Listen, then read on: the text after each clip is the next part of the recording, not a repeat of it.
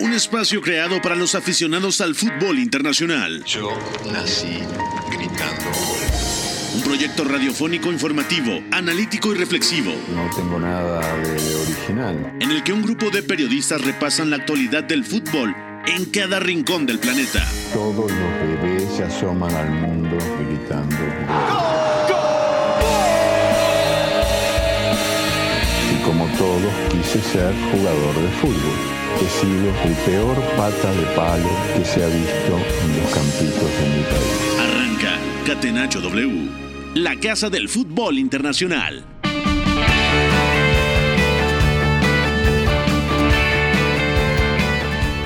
¿Qué tal amigas, amigos de W Deportes? Bienvenidas, bienvenidos a esto que es Catenacho W, Catenacho de martes 13 de febrero y vamos a estar platicando de lo más importante del día de hoy, que es evidentemente en el fútbol internacional la UEFA Champions League. Regresó la mejor competencia a nivel de clubes y eh, lo hizo con dos partidos para arrancar la serie de octavos de final. Así que vamos a estar platicando evidentemente el día de hoy para eh, analizar lo que fue la victoria 3 por 1 del Manchester City sobre el FC Copenhagen, al igual que la victoria por la mínima del Real Madrid sobre el Rasenballsport Leipzig. Lo saluda con mucho gusto su servidor Eugenio Tamés, con el buen Fo en la producción y con Paco Sordo en los controles. Y también ya saludo con muchísimo gusto aquí en Catenacho W a Memo Navarro. Memo, ¿cómo estás? ¿Cómo viste los juegos de hoy? ¿Cómo estás, Eugenio, amigos de Catenacho? Muy contento de estar eh, de vuelta con la Champions League después de eh, ya por lo menos un par de meses que siempre se nos hacen muy largos. Parece que nunca van a llegar estos octavos de final y por Sí. fin los, los tenemos. Me agradó que plantaron eh, cara los dos equipos eh, locales, que en teoría eran los, los débiles, el Leipzig y el, y el Copenhague. Me parece que con pocas probabilidades de, avanzar, tal y como lo presupuestábamos, eh, yo creo que la gran mayoría, pero con eh, detalles interesantes que les permitieron eh, competir, que era lo que sí les podíamos pedir en esta instancia. De acuerdo, me parece que después de los resultados de hoy, bueno, hay, claros favoritos para avanzar a la siguiente fase.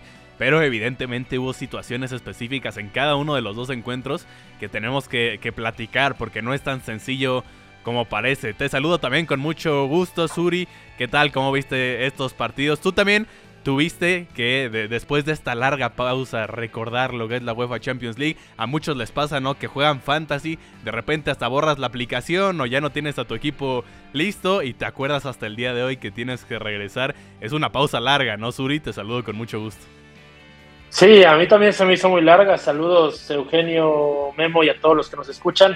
Debo decir que no soy el mayor fan del fantasy, más bien eso que tú dices que pasó porque dos meses se te olvida, a mí se me olvida cada semana, entonces nunca he sido buen jugador de eso, pero, pero qué bueno que tenemos los octavos de final de vuelta. Yo incluso eh, subo un poquito más la apuesta en el caso del, del Leipzig, que yo creo que por momentos del partido sí mereció el empate, sí mereció sacar un poquito más de lo que, bueno, esa derrota por 1 a 0 tiene ahora mismo. Y, y bueno, ya lo iremos desglosando, pero buenos partidos el día de hoy. De acuerdo, vamos a estar eh, platicando de lo más importante de la Champions League el día de hoy. No sin antes irnos a la pregunta del día. La pregunta del día. Potevo farlo venire dagli Stati Uniti senza farlo giocare. Catenacho W. Y la pregunta del día dice así, empiezo contigo Memo Navarro. ¿Quién fue la gran figura del día de hoy en la jornada de Champions? A mí el, que más me, sedujo en esta, en esta ida de octavos de final, sobre todo en el encuentro del Manchester City contra Copenhague, fue Rubén Díaz, el eh, central portugués. Eh, es cierto que que no tuvo tanto trabajo para defender su área, para defender situaciones de peligro del equipo danés, sin embargo, estuvo muy muy certero para ganar sus duelos eh, individuales, sobre todo contra Víctor Klassen permitió que el City recuperara el balón en campo contrario una y otra vez y eso le permitió asfixiar al rival. Eh, por ahí también se impuso en algunas acciones a balón parado. Yo creo que el hecho de que eh, Rubén Díaz vuelva a estar en un buen nivel con el City, que a mí no me había encantado en los meses más recientes, le ayuda muchísimo al, actual campeón de Champions eh, y sobre todo para permitirle tener eh, la mayor cantidad o, el mayor control posible dentro de los partidos, el recuperar rápido el balón y evitar las transiciones, evitar los contragolpes. es una manera muy muy efectiva de que siga funcionando el ataque posicional eh, del que tanto hablamos de Pep Guardiola. Así que eh, yo me quedo con Rubén Díaz. Quizás hay otros como, bueno, De Bruyne, eh, Phil Foden que tuvieron más aparición al frente, por supuesto, pero yo me quedo con el portugués. Y estoy totalmente de acuerdo contigo, Memo. Rubén Díaz, que ha sido en los últimos años un futbolista excepcional con el Manchester City, que tal vez no vivía sus mejores meses y por lo mismo es importantísimo que, que pueda regresar al eh, mejor nivel el eh, defensor central portugués, porque sin duda alguna es eh, una figura importante para el Manchester City de Pep Guardiola. Voy contigo ahora, Suri. Para ti, ¿quién fue la gran figura del día de la Champions? me voy a quedar con una opción también del mismo partido para dejarle sobre todo al señor Iñaki, que ya debe de venir tocando la puerta, la opción de su equipo favorito. Pero me voy a ir con con Phil Foden. Creo que lo dijo Memo, estaba ahí la pareja ofensiva Kevin De Bruyne, Phil Foden, eh, con muchos puntos para ser MVP del día. Yo me quedo con Phil, sobre todo por, por esa sensibilidad que está mostrando en los últimos meses, semanas o toda esta temporada para ya jugar indistintamente, flotando entre fuera, dentro, dentro, fuera, eh, interviniendo con pase, interviniendo mediante el regate, mediante el giro. Creo que está en un momento de dulce en el que todo le puede salir, pero le ha costado, ¿no? Simplemente la última temporada, la del triplete, eh, no fue la mejor para él. Y ahora mismo, incluso regresando Kevin De Bruyne, hace una buena mancuerna, no pierde esa sensibilidad para aparecer en cada lugar. Y bueno, me parece que hoy, tanto con asistencia como con gol, eh, tiene los números también para ser el jugador del día. Y habíamos hablado muy bien esta temporada de Phil Foden también cuando parte por el centro, pero el día de hoy, con Bernardo Silva de interior, con Kevin De Bruyne también en la misma posición, Phil Foden parte más de la banda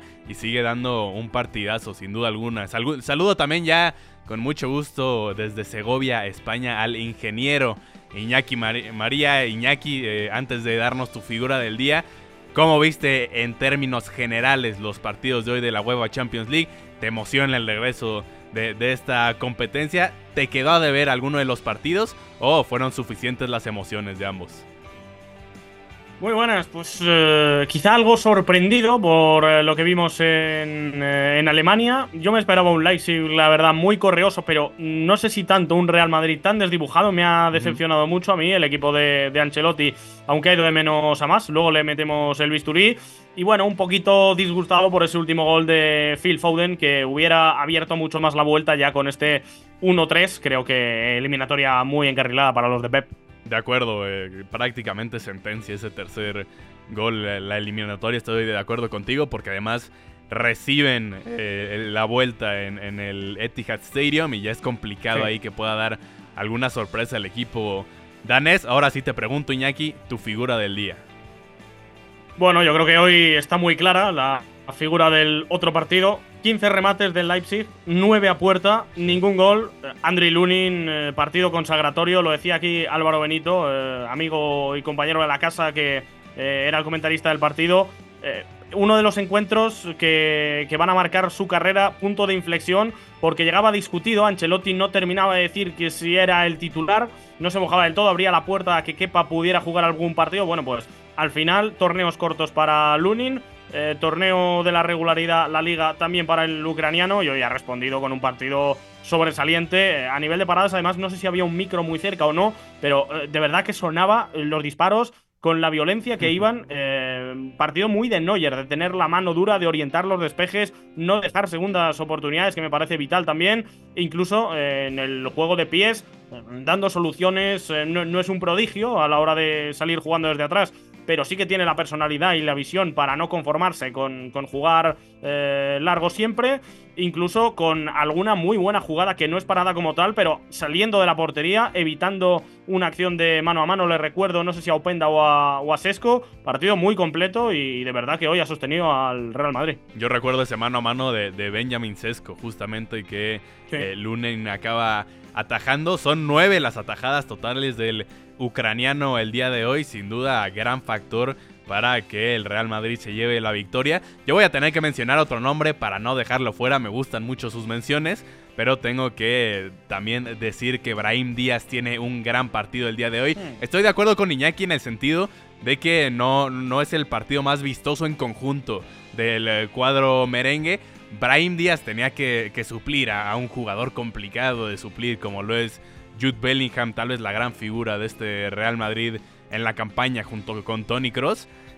Brahim Díaz lo hace de buena manera y sobre todo marca ese gol de la diferencia y es un golazo el que marca Brahim, ya lo estaremos platicando eh, más adelante, pero muestra gran técnica individual en la conducción y también en la definición, así que bueno, tenía que mencionarlo alguno en la figura del día y tuve que, que rifarme en ese sentido. Ahora sí, vamos a meternos de lleno a lo que fue la jornada de UEFA Champions League. UEFA Champions League. La casa del fútbol internacional. Catenacho W. El Manchester City viajó a la capital danesa para enfrentar al FC Copenhagen. Los vencen tres goles por uno, tantos de Kevin De Bruyne, de Bernardo Silva y de Phil Foden, los tres mediocampistas del Manchester City que hoy arrancan como titulares, tanto Silva y De Bruyne como interiores y Phil Foden abierto por la banda. Suri, ¿qué te deja este partido del Manchester City? En donde desde mi, perspectiva es, un poco el guion esperado, ¿no? En el sentido de que domina la posesión del balón el Manchester City, de que eh, generalmente están en área rival intentando romper el marcador el Copenhagen se encuentra un gol, un golazo también por la, definición de, Magnus Matson antes de irse al eh, medio tiempo, que al final también hay que recriminárselo un poco a Ederson, que se equivoca en la salida. Es, un poco natural Suri, el que un, un, equipo que siempre sale del fondo en algún momento se va a equivocar. Se equivocaron en esta ocasión, es un golazo también del Copenhagen, pero por el dominio general del Manchester City el 2-1 con el que estaban previo a prácticamente el último suspiro del juego, incluso me parecía que se quedaba corto. ¿Tú qué opinas? Sí, sí, yo creo que, el City hace valer la superioridad de su plantilla, ¿no? Eso te diría, decíamos, el City suele ser un poco conservador últimamente cuando sale de visita en Champions. Ayer o antier Guardiola incluso decía, eh, nos va a costar, va a ser un partido muy igualado como eh, anticipando esa postura. Yo creo que, hoy lo vimos poquito, ¿eh? con esos interiores que tú ya mencionabas, con ese Phil Foden que, que yo lo puse como jugador de la jornada, con ese cambio tan rápido que todavía ese pase tan atrás y ese cuidar el balón que siempre te da Grealish eh, te lo quitas y entra Jeremy Doku a hacer el, diablillo que conocemos por la banda izquierda. Yo creo que el City iba a, machacar la portería y a encontrar los goles lo más rápido posible. Creo que el partido se hubiera podido complicar un poco más si es que no llegaba ese gol de, Bernardo Silva al filo del, del fin del primer tiempo. Pero bueno, ya con ese 2-1, mucho más relajados, mucho más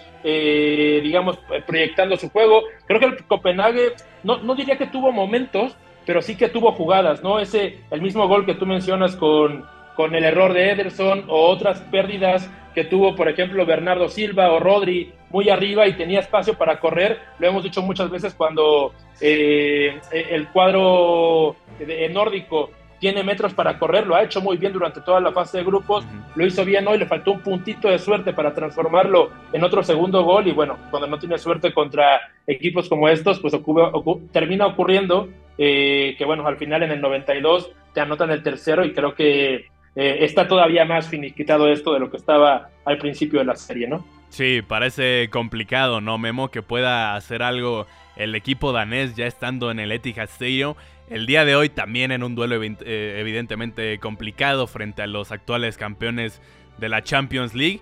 Y por lo mismo, en algún momento que iban empatados a unos, parecía eh, un, buen juego del equipo danés. ¿Con qué sensaciones te quedas de ellos? Y si crees que podría existir alguna chance mínima de algún milagro en el Etihad Stadium. Creo que algo que es eh, importante apuntar y que cuando el Copenhague eh, consiguió su pase a los octavos de final, creo que nos olvidamos de, comentar en, su momento es este parón tan largo eh, que tienen durante invierno y es que este es su primer partido de competición de alto nivel eh, desde diciembre, me parece. Y por lo tanto, también estamos viendo a, piezas nuevas como Scott McKinney, que jugó como central, era la tercera o cuarta opción del Nottingham Forest. A Magnus eh, Matson, que es el que termina marcando el gol, sustituye en el cuadro titular a, a pero Matson viene fichado de la Eredivisie, es también su primer partido. Es decir, por más que nos haya eh, gustado este equipo del Copenhague, colectivamente y en algunas eh, piezas en, la parte individual, eh, bueno, hay que, hay que recordar que, es un equipo que viene de un parón prolongado, que no está en tanto ritmo y que además tiene por ahí algunos nombres que todavía no están del, del todo asentados. Me parece que hacen un buen partido después de, de, ya 30, 40 minutos, pero el, el comienzo es un vendaval total del Manchester City ya decía, recuperando balones muy rápido, en la presión eh, a otro ritmo eh, completamente, por las bandas generando superioridades, metiendo balones al área, metiendo mucha gente. Eh, y en el segundo tiempo ya más ordenó el Copenhague, como decía, fueron creciendo con el partido, se notó que, el, que, el, equipo se fue asentando mejor, pero, pero bueno, no alcanzó y cuando el Manchester City apretó el acelerador y logró encadenar ciertas secuencias, yo creo que se vio la, la, gran diferencia. Va a ser muy, muy complicado que, tan siquiera se, acerquen a la clasificación o que rasquen por ahí un momento de partido favorable en el Etihad Stadium. La verdad es que el Manchester City, por cómo está ahorita en la Premier League, por el ritmo que toma en esta parte de la temporada, yo no veo, yo no veo por dónde. Eh, que también hay que, hay que mencionar esto de la lesión de Jack Grealish, Bernardo Silva también eh, que se marcha con molestias. Vamos a ver si no termina perjudicando tanto al City, pero eh, difícilmente van a perder por, por, más de dos goles en el Ciudad de Manchester. De acuerdo, es algo muy complicado de que suceda. Iñaki, un equipo del Manchester City el día de hoy que ya mencionábamos. No fue tampoco el partido más brillante, sobre todo en ofensiva, a la hora de definición. No fue el partido más brillante en ese, en ese sentido de, de Erling Braut Holland. Te deja un poco a deber este conjunto de Pep Guardiola, tomando en cuenta también lo que ya comentaba Memo Navarro, de que el Copenhagen, bueno, viene de, un tiempo largo de inactividad, que tiene piezas nuevas en, su propio equipo, incluyendo también, eh, no había mencionado Memo, a Diogo González, que arranca hoy de titular, ese futbolista que podemos recordar del Benfica. ¿Era para más eh, este partido del Manchester City considerando todo lo que es este equipo del Copenhagen? Lo he tenido de reojo, lo tengo que ver a fondo, pero eh, es uno de estos que yo diría que viendo las estadísticas, 27 tiros del City, 13 a puerta. Yo creo que el partido no es para una goleada porque las ocasiones del City no han sido tan claras y bueno, el escenario de partido me parecía propicio para dejarlo sentenciado, más sentenciado todavía. Es algo que ha reiterado mucho Zuri a lo largo de, de esta Champions, el Copenhague ha ido de cenicienta, ha dado la campanada, pero no es un equipo que sea trinchere atrás no sé si fue antes el huevo o la gallina, no sé si hoy eh, el equipo danés ha vivido muy atrás y ha tenido muy poco el balón por la presión del City, por cómo te somete el equipo de Guardiola o porque no han tenido el día más brillante el cuadro local, que además esto es un hándicap importante, llegaba de dos meses con la liga local parada y sin ese ritmo de, competición. Bueno, a mí eh, el escenario de partido, así visto a grandes rasgos, creo que ha sido bastante plácido para, para el City, quitando alguna transición del Copenhague. Pero bueno, me, da la sensación de que todavía el City, por mucho que haya sido campeón, se puede encontrar alguno de estos fantasmas del pasado por no matar los partidos antes y porque hoy el primer gol eh, no, te lo pueden meter. Igual que hablamos de que Ederson hace mm, una muy buena temporada, la mejor de, su carrera, yo creo, el pasado curso y una gran Champions. Para mí, el mejor portero de, de la pasada Copa de Europa el gol de hoy muestra que sigue siendo un portero quizá demasiado inseguro para este nivel. Ahora, es, es complicado, ¿tú qué opinas, Uri? Recriminarle a, a, Ederson en general, a, Pep Guardiola, cuando su estilo puro es justamente la, salida con el balón controlado, ¿no? Que, que, tu portero juegue con los pies. En algún momento de tanto que toque el balón, el brasileño se tenía que, equivocar, ¿no? O tú sí le recriminas algo al, arquero del Manchester City, Suri. No, fíjate que yo siempre he creído que, que, de este tipo de porteros que de hace una década para acá eh, salieron mucho y, es muy pedido por varios técnicos en el juego con los pies, sí es, sí es el que más riesgos toma, o sea, menos pases seguros da o más pases eh, difíciles eh, se arriesga. más le va la marcha. Sí, sí, sí.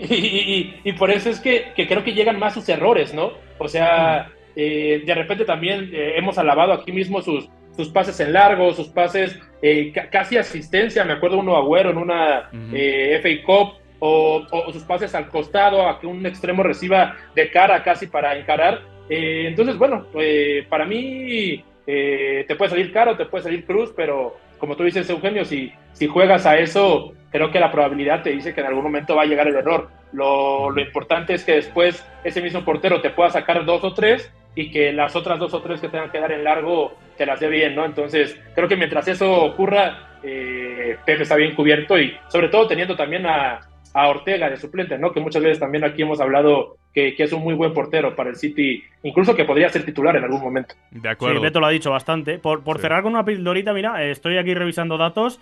Eh, ha dado alguna que otra asistencia a lo largo de su carrera Ederson. Tiene una con el Benfica en la 2016-2017 una con el City en la 18-19, otra en la 20-21 y otra hace un par de cursos, esto al menos en Liga y en Champions también, por aquí veo una la 18-19, así que puede ser uno de los porteros que más asistencias haya dado recientemente, sí, sí. De acuerdo, totalmente. Eh, y, antes de irnos a la pausa, vamos a platicar eh, rápidamente una breve previa de uno de los partidos de mañana, porque evidentemente continúa la UEFA Champions League con eh, los partidos de ida de los octavos de final. Se enfrentan mañana la Lazio y el eh, Bayern München. Un partido, Memo Navarro, que yo al menos veo cargado hacia un lado, hacia el lado de los bávaros, que por más que vienen de sufrir una derrota dolorosa el fin de semana de 3 por 0 ante el Bayern Leverkusen, parecen ser el equipo más completo en comparación con los de Mauricio Sarri. ¿Tú cómo lo ves, Memo? Sí, en cuanto, en cuanto a plantel, eh, creo que no cabe ningún tipo de duda. Sin embargo, bueno, el momento anímico que vive el Bayern después de, ser avasallado en, eh, todos los aspectos por el Leverkusen, eh, por que se ve también algunos jugadores no tan cómodos con su situación, que, quedaron a disgusto después de ese, ese partido. Yo no, yo no vería a la Lazio tan inferior. Además, bueno, creo que el modelo de juego es, eh, está un poquito más eh, asentado, más claro, eh, porque del lado alemán creo que no, no está tan, tan definido y es algo que hemos comentado. lo que quiere hacer Tuchel, a veces lo vemos demasiado rígido, a veces tiene ciertas ideas, pero que no terminan de, embonar o de ser tan coherentes desde la selección de, de los intérpretes para, para dicha idea. Eh, para mí va a ser un eh, partido bastante interesante el de, mañana, mucho más de lo que me imaginaba hace, hace dos meses. Entonces, bueno, eh, en, este, en este sentido de tener que esperar para los octavos de final, creo que esta eliminatoria en específico ha mejorado conforme pasan las semanas. Comienzan a, surgir dudas, Iñaki, con el tema Thomas Tuchel en Bayern, porque yo hoy en Twitter ya, ya, ya estaba leyendo mm. reportes de que directivos, altos mandos del equipo de de Baviera estaban pensando en un regreso ya de Hansi Flick para la próxima temporada. ¿No están siendo muy duros con Thomas Tuchel después de lo que ha hecho en los últimos años? Es curioso, eh, no sé si os lo comentaba a vosotros por el grupo interno que tenemos o por dónde, pero mm, a mí me da la sensación de que eh, Tuchel, con buenos recursos, una plantilla bastante amplia pero sin estrellas, la que se encontró en el Chelsea y sin jugadores consagrados en la élite, gana una Champions en la cual crea un equipo que te puede gustar más o menos el estilo, pero sabe ya a lo que juega, es muy reconocible y sabía imponer su plan de, partido, que ya digo, no era quizá el plan de partido más, eh, más romántico de la Champions, no, no es un equipo que vayamos a recordar dentro de 25 ediciones, pero eh, sí que tenía unas fortalezas muy marcadas y era consecuente con lo que tenía. En el Bayern eh, tiene talentos generacionales, Harry Kane, tiene a Manuel Neuer, que ya ha vuelto en la portería. Joshua Kimmich, por mucho que ahora esté en horas bajas, a mí me parece uno de los centrocampistas más influyentes de la última década. Kim Min Jae, mm, aspirante a mejor central del mundo ahora mismo. Tiene muy buenas individualidades. Musiala, que es un bicho importante. El Leroy Sané está muy bien. Y con estas individualidades a mí me deja la sensación de que es un equipo mucho más incompleto y concretamente esta temporada, eh, focalizado en el partido contra el Bayer Leverkusen, creo que no tiene fases del juego en las cuales eh, oposite a ser el mejor del mundo ahora mismo. Eh, eh, yo he visto Bayers que te asfixiaban a 80 metros de su portería y recuperaban ahí la pelota. No es el caso. he visto partidos del Bayern en los cuales los extremos por fuera eran imparables tampoco lo veo esta temporada, más allá del héroe Sané en algunos partidos. No veo tampoco esa capacidad para cargar el área con tanta gente y con, la amenaza de un rival hundido que no puede salir de, su propio área. No veo ese medio campo que mueve la pelota eh, casi por telepatía. Bueno, mm, creo que tiene mucho margen de mejoras. La noticia buena, no se le puede descartar para ganar la Champions, pero desde luego que me está dejando frío, sí. De acuerdo. También es cierto que, que mm, que en cuanto a la plantilla, Eugenio, eh, para, para, terminar con, con, este punto, es que sí, tiene eh, figuras eh, mundiales, como, como lo comenta Iñaki, pero también vemos la alineación del partido contra el Leverkusen y se jugaron el partido más importante de la temporada con Eric Dyer, Marraui, Sacha Boy y Pavlovich en el once titular. sí, hay algunas lesiones, pero también me parece que el armado de la plantilla desde hace un tiempo para acá en el Bayern de Múnich es un poco extraña y, después la selección, como ya digo, de, nombres por parte de Tuchel también eh, suele dejar, eh, no sé, un, eh, sabor amargo. De acuerdo. Bueno, el día de mañana a las 2 de la tarde, la Lazio recibe en el Olímpico de Roma al Bayern München. en Un partido interesante por lo que ya mencionábamos, por las dudas que empezaron a surgir bastante esta semana con el conjunto del sur de Alemania y enfrentarán de tal manera visitando Roma a la Lazio. Nosotros vamos a una pausa y regresamos, regresando seguimos comentando lo que fue la jornada de la UEFA Champions League. El triunfo debe ser también la consecuencia de una superioridad moral, no solamente futbolística. Si en el triunfo no están implícitos los recursos, si los recursos nos dan igual, estaríamos dándole a la sociedad un mensaje terrible. Somos la resistencia. Catenacho W, la casa del fútbol internacional.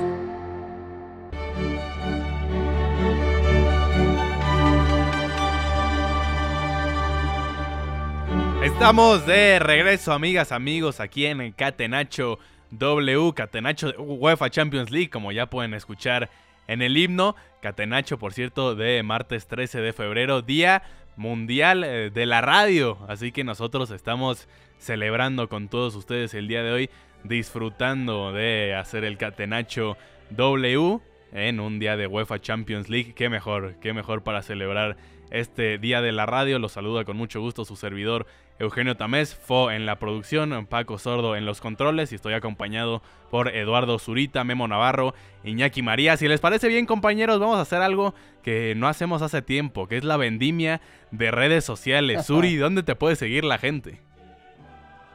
Eh, sobre todo Twitter, arroba Eduardo Zurita 7 y quiero decir que yo pensé que ibas a decir que era el Día de los Solteros, eh, Eugenio. Ah, bueno, tiene, Esa, tiene, esa acepción, ¿no? No sé, no sé qué tan formal sea, yo creo que no está en el calendario, pero he visto mucho ruido en redes hoy que, que es el Día de los Solteros, entonces, para quien esté en esa condición, pues felicidades también ahí.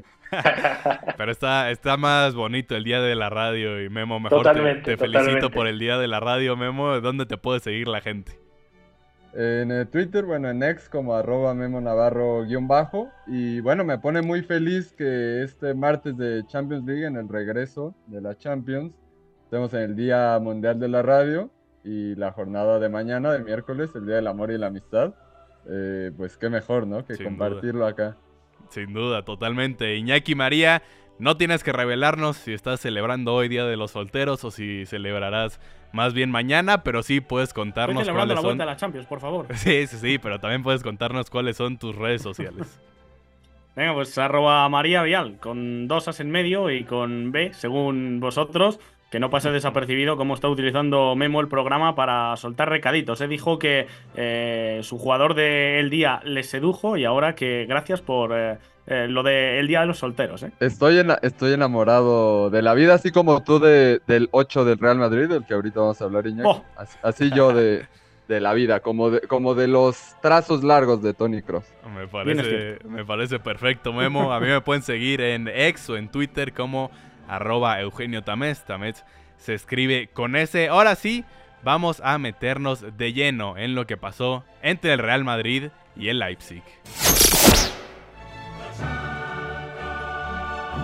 Porque el Real Madrid, Iñaki, ganó 1 por 0.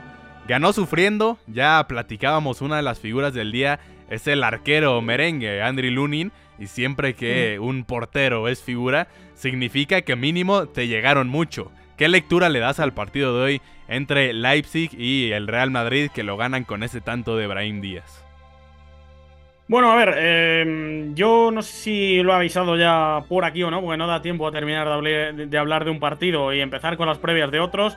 A mí el Leipzig me parece un equipo que no me querría encontrar nunca en octavos, por mal que llegue, que era el caso, no llega bien el equipo de, de Marco Gose, y es que eh, a través de ese ritmo alto, de mm, eh, la comunión que crean con, con la grada, aprieta bastante este campo, pese a no ser un equipo tampoco tan, tan histórico el- la capacidad que tiene con la doble punta de atacar a campo abierto me parece muy difícil de contener cuando está inspirado en esos microtramos del partido. Y hoy creo que ha entrado muy bien al mismo y que el Real Madrid ha entrado muy mal, así que era un caldo de cultivo muy peligroso para el equipo de, de Ancelotti. Además, hay una acción polémica, muy polémica, en el minuto uno, de las más polémicas que yo recuerdo, en la cual eh, acaba marcando eh, Sesco el, el 1-0 y no sube al marcador por un fuera de juego posicional que, molesta a um, Andriy Lunin. Es una versión. Yo la verdad creo que está muy lejos para considerarse fuera de juego posicional. La otra explicación sería que en el contacto mínimo con el portero ucraniano eh, el árbitro se eh, decrete falta. Habrás que esperar al acta del partido, pero vaya. Eh, yo creo que no podemos pasar por alto esa acción siendo en el minuto uno de, de eliminatoria. Dicho esto, nos metemos en, en harina, en lo que ha sido el partido más tácticamente. Yo he visto un Leipzig muy reconocible. Los nombres a mí eh, me invitaban a pensar que veríamos tres centrales, eh, probaturas. Esto que no le suele salir bien al Leipzig, yo creo que es un equipo que si va con eh, su plan a muerte es mucho más peligroso que cuando trata de adaptarse al rival. Y hoy ha salido con su 4-2-2-2. Eso sí, con Henrich, habitual lateral derecho como centrocampista, doble pivote junto a Slager. Y bueno, quizá hemos visto el matiz de que no ha presionado tan arriba el Leipzig, pero creo que le ha salido bien porque al Real Madrid, si le muerdes muy arriba, eh, tiene la capacidad de sortearte esa presión y luego hacerte más daño en transición. Creo que ha sido un equipo más junto el, el Leipzig en ese bloque medio y le ha venido bien para, para luego tener más espacios que, que atacar. Y eso además me llama la atención para ser un equipo que a mí me llama la atención eh, eh, lo separados que están los jugadores y lo bien que se entienden. Es decir, eh, los laterales son los que dan la amplitud, no hay extremos como tal. Eh, hay doble media punta, Dani Olmo y Xavi Simons ocupan bien los espacios por dentro y al final atraen miradas fuera en la línea de cal, atraen miradas entre líneas y los delanteros no paran quietos de presionar y de tirar eh, desmarques de, de ruptura. Así que bueno, creo que es muy difícil de contener este Leipzig por eso. Ya ha tenido ocasiones las que ha querido para, para ponerse por delante. El gran pero que hay que achacarle es no haber materializado ninguna de ellas o ninguna de, de forma legal entre comillas. Y en el Real Madrid creo que hemos visto una primera parte negligente, mm, irreconocible del Real Madrid y que solo se explica por esa falta de acierto y por lo bien que ha estado Lunin, que no se dio por detrás en el marcador, luego ya sí. Creo que en la segunda parte da un paso adelante. Brahim pasa de jugar en esa zona de media punta, falso 9, a hacerlo en la derecha, mucho mejor. Vinicius mucho más participativo también. Tony Cross creo que crece una barbaridad con balón y le da fluidez al equipo jugando mucho de primeras. Eh, defensivamente, Chouameni y Carvajal también son huesos en la segunda parte. Creo que ya más igualado desde el descanso, pero en general, en, la tónica del partido, creo que eh, Leipzig ha merecido, mucho más. Sí, llama la, atención, ¿no, Suri? Y, lo mencionaba bien Iñaki, de, la, de los nombres que vemos en la alineación eh, que, lanza el Leipzig de Marco Rose en un inicio. Podríamos haber pensado que era una línea de tres defensores, ¿no? Con Willy Orban, con Klosterman, con Simacan Tal vez con eh, Henrix abierto por la derecha, con David Raum por la izquierda. En ese sentido hubiera llamado la atención que, Schlaga era el único mediocampista de recuperación, llamémoslo así. Pero al final no, al final sorprende Marco Rose y realmente Benjamin Henrix parte del medio campo acompañando a Schlaga en el doble pivote. Simacan más abierto como lateral derecho, pero es su clásico 4-4-2 que podría llamar la atención la posición de Henrix también por la situación eh, que tienes en la banca, ¿no? Jugadores como el Mas, como Amadou Haidara, como el propio Kevin Campbell, como Nicolas Seibald, jugadores que te podrían fungir también esa posición, pero a final de cuentas, Uri, ¿te, gusta la actuación general eh, hoy de los de Marco Rose, más allá de esto que hablamos de la falta de contundencia al frente, pero sí por la mucha generación de juego?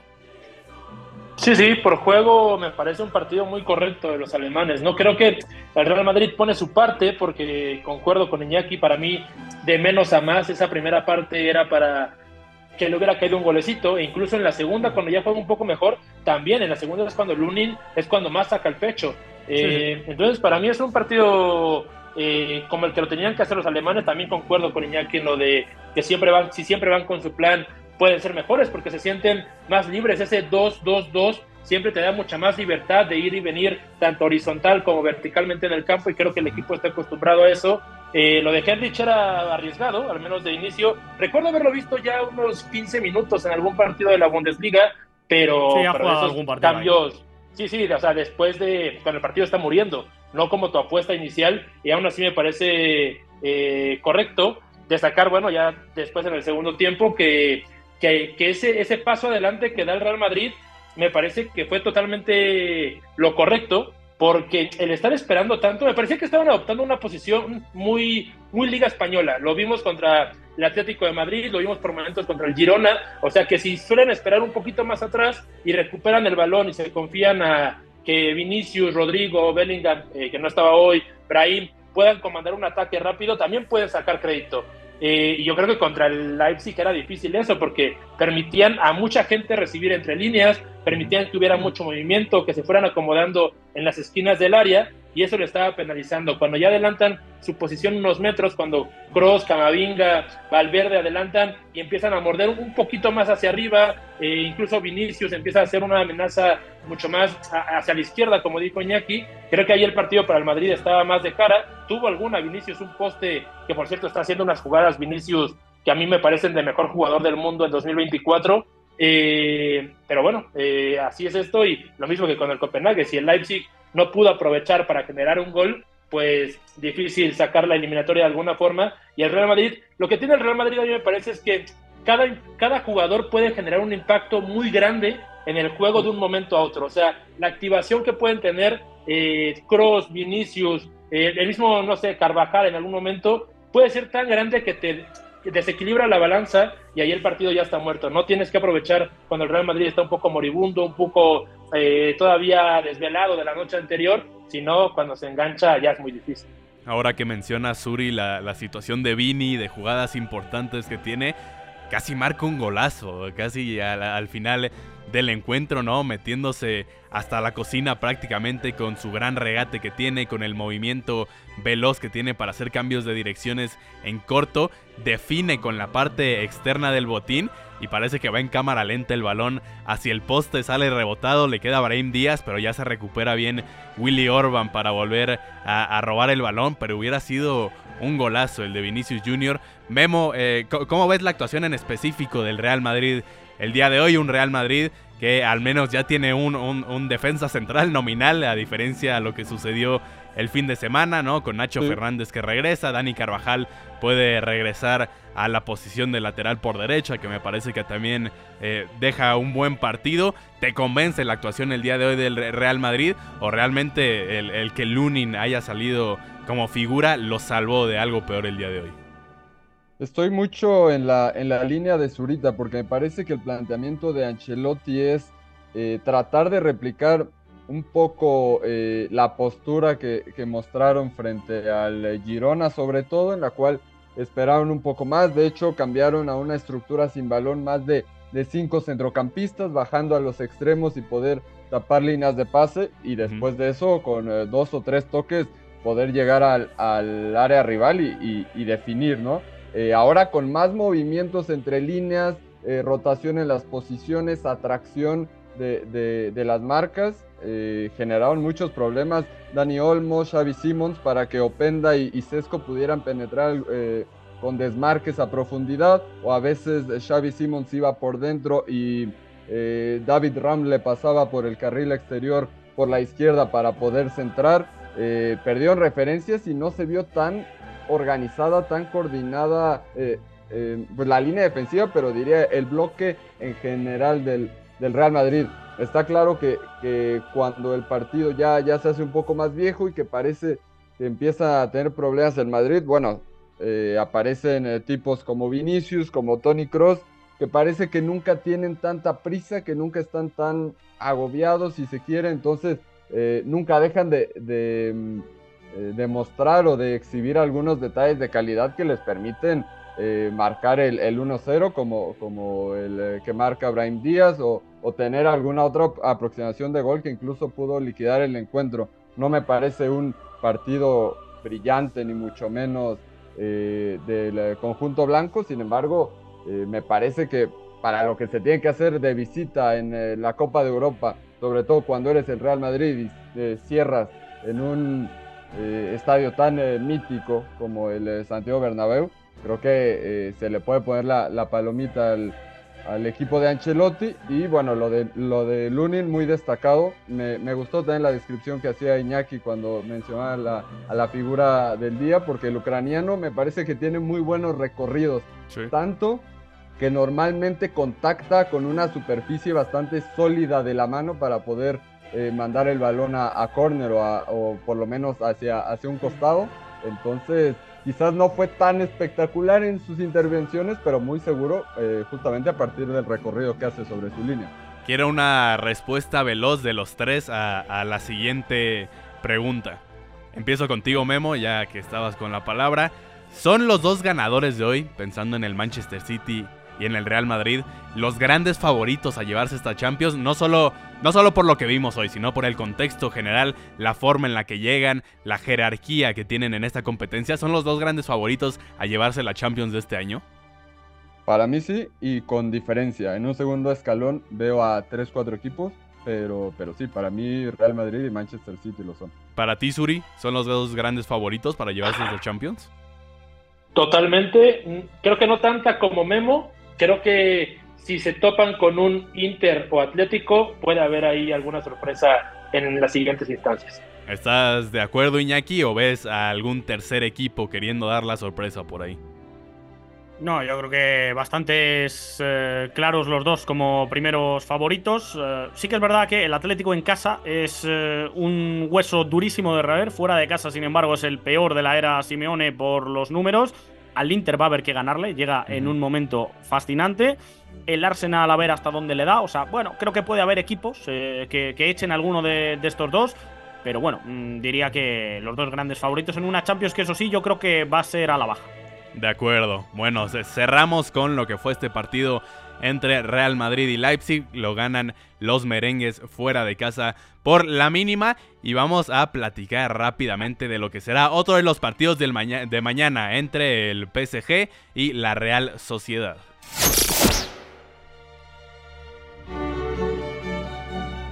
Suri, me parece este uno de los partidos más atractivos de esta fase de, octavos de, final. Un Paris Saint Germain que sabemos que que por nombres podría ser candidato a todo, pero por funcionamiento en específico en la fase de grupos de esta Champions, tal vez deja algunas dudas, enfrentando a una Real Sociedad que por el contrario dio sorpresas bastante gratas en eh, la, fase previa de la UEFA Champions League. ¿Cómo ves este partido que se jugará en, en la capital francesa?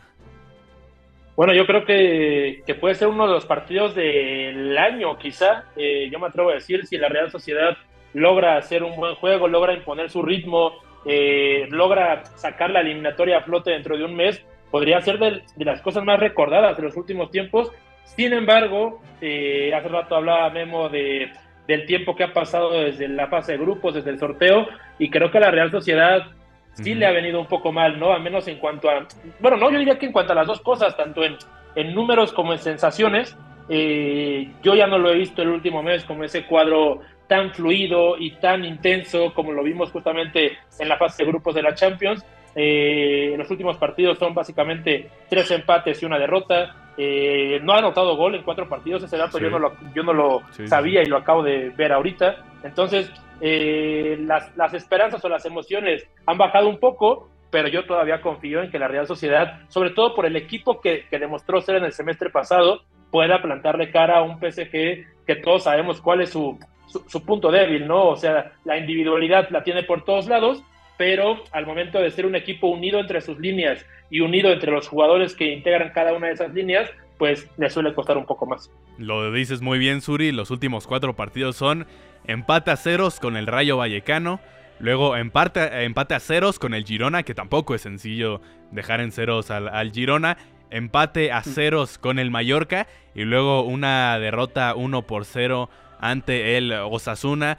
Digamos que a nivel defensivo Iñaki están cumpliendo. La cosa es que no están cayendo los goles en este momento. Preocupa eh, la forma actual de los de Imanol Alguacil previo a llegar a este duelo de Champions yo voy a decir lo de siempre. La Real Sociedad me parece que es un equipo vistoso, pero que lo que mejor hace es no dejarte jugar. En ese sentido, eh, no voy a decir que al Girona es al que más le ha desnaturalizado en el último mes, porque lo del Madrid este fin de no lo vimos venir, pero no le deja jugar. La Real Sociedad al Girona, eso tiene mucho mérito. Y en el otro partido de Mallorca, de visitante, en partido de Copa, que siendo los de Aguirre además un equipo que se hace fuerte a través del juego directo, contrastaba los delanteros tan altos que tenía el Mallorca con eh, que los centrales de la Real Sociedad no son especialmente brillantes en esos duelos a, campo abierto.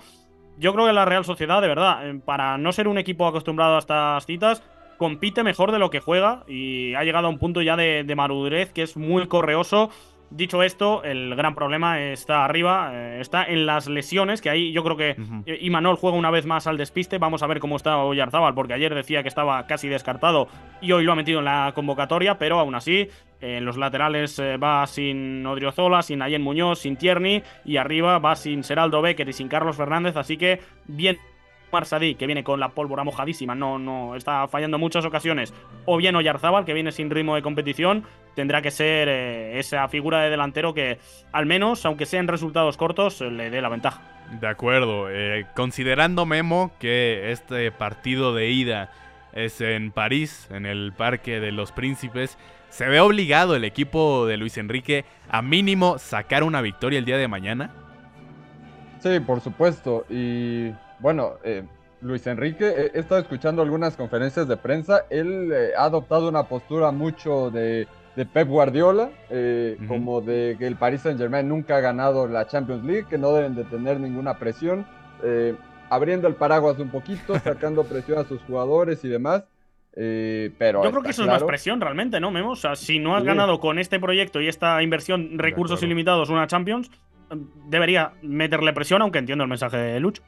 Sí, sí, estoy de acuerdo, aunque también eh, la compro un poquito desde el lado de que a partir de que salió Neymar, eh, Lionel Messi, creo que eh, ha bajado un poquito la presión sobre, sobre el Paris Saint Germain. Creo que Luis Enrique ha tenido tiempo en la Ligue 1 para probar más cosas. A veces juega con Colo pegado y trabajando desde la banda, con centrales jugando de laterales, a veces con un central más bajo y otro que, que va más. la verdad es que me da mucha curiosidad ver que, plantea ya en estos partidos tan determinantes. No me convencieron tanto sus planteamientos en la fase de grupos, pero en estos en específico yo creo que eh, se debe ver ya la mano de Luis Enrique tanto a nivel de plan de partido en específico como de matices ya en su modelo de juego ya después de varios meses de trabajo. Entonces, eh, pues me parece que sí, tendrán que sacar una ventaja en París, tanto para dar ese golpe como porque eh, ir a España frente a la Real Sociedad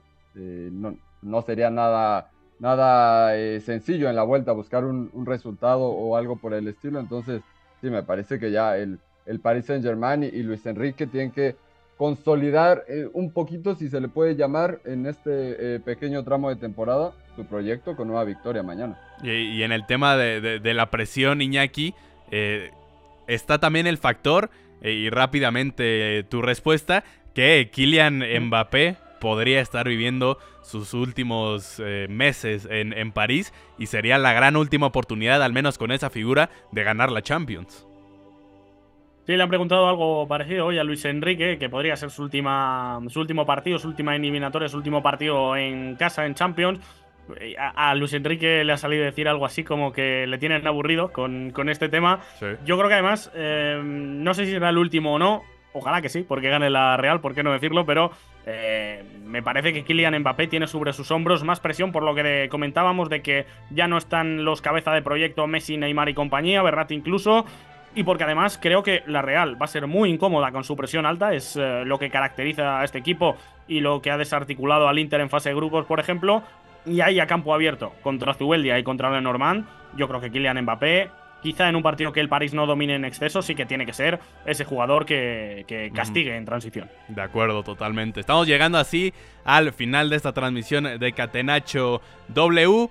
A nombre de Eduardo Zurita, Memo Navarro, Iñaki María, con Fue en la producción, Paco Sordo en los controles. Les agradece, les agradece su sintonía, su servidor Eugenio Tamés. Nos escuchamos mañana con más Champions. Gracias hay una relación entre la práctica del cuerpo que se expresa en las manos y el cerebro, pero el fútbol ha suprimido esto, de modo que se trata fascinantemente de un ejercicio que nos devuelve en el tiempo a lo que fuimos en el origen, pero también una vez que nos aficionamos a este juego, nos regresa a la infancia, al niño que fuimos. Gracias por sintonizar Catenacho W.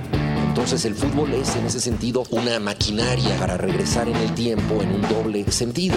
Por W Deportes, la frecuencia del fútbol internacional.